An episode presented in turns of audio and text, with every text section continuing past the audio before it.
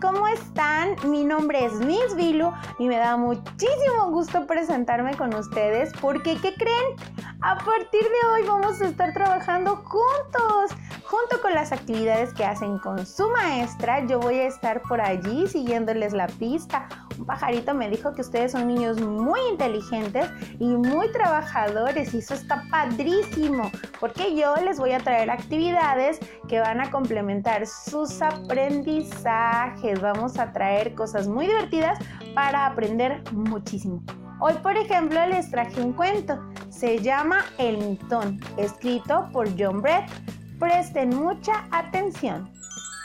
Había una vez un niño llamado Nicky que quería que le hicieran un par de mitones de lana blancos como la nieve. Al principio, su abuela Babu no quería tejerle mitones blancos. Si se te cae uno en la nieve, nunca lo encontrarás, hijo, le advirtió. Pero Nicky quería mitones blancos. Por fin Babu se los tejió y cuando los terminó le dijo, Cuando regreses, lo primero que haré es ver si estás sano y salvo. Y luego veré si todavía tienes tus mitones blancos como la nieve que te acabo de tejer. Así que Nicky salió a dar un paseo. Al poco rato se le cayó uno de los mitones en la nieve y no se dio cuenta. Un topo, cansado de cavar túneles, descubrió el mitón y se metió en él. Allí dentro estaba muy cómodo y calientito y el tamaño era perfecto, así que decidió quedarse. Un conejo blanco se acercó dando saltos, se detuvo para admirar su pelaje blanco de invierno y en ese momento vio el mitón y ¡zas! se metió como culebra con las patas traseras primero. El topo pensaba que allí no cabían los dos, pero al ver las enormes patotas del conejo, decidió hacerle a un lado. Más tarde apareció un puercoespín, husmeando por ahí. Se había pasado todo el día buscando algo para comer bajo las hojas mojadas, así que decidió meterse en el mitón para entrar en calor. Al topo y al conejo les molestaron los golpes y empujones, pero no querían discutir con alguien lleno de púas, así que le hicieron un sitio. En cuanto el puercoespín terminó de acomodarse, que llega un búho gigante, grandote. Estaba muy intrigado por el alboroto. Cuando él también decidió meterse. El topo, el conejo y el puercoespín protestaron. Pero al ver las garras afiladas del búho, se apresuraron a hacerle un sitio. Un tejón salió de la nieve, echó una mirada al mitón y empezó a meterse. El topo, el conejo, el puercoespín y el búho no estaban muy contentos. Ya no quedaba sitio para nadie.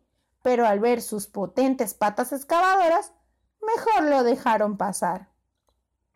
Empezó a nevar, pero los animales estaban muy calientitos en el mitón. Del mitón surgió un tibio halo de vapor y un zorro que andaba por ahí se detuvo a investigar. Al ver el mitón tan abrigadito, le dieron ganas de dormir una siesta. El zorro metió su hocico. Cuando el topo, el conejo, el puercoespín, el búho y el tejón vieron sus dientes afilados, mejor, mejor le hicieron un sitio.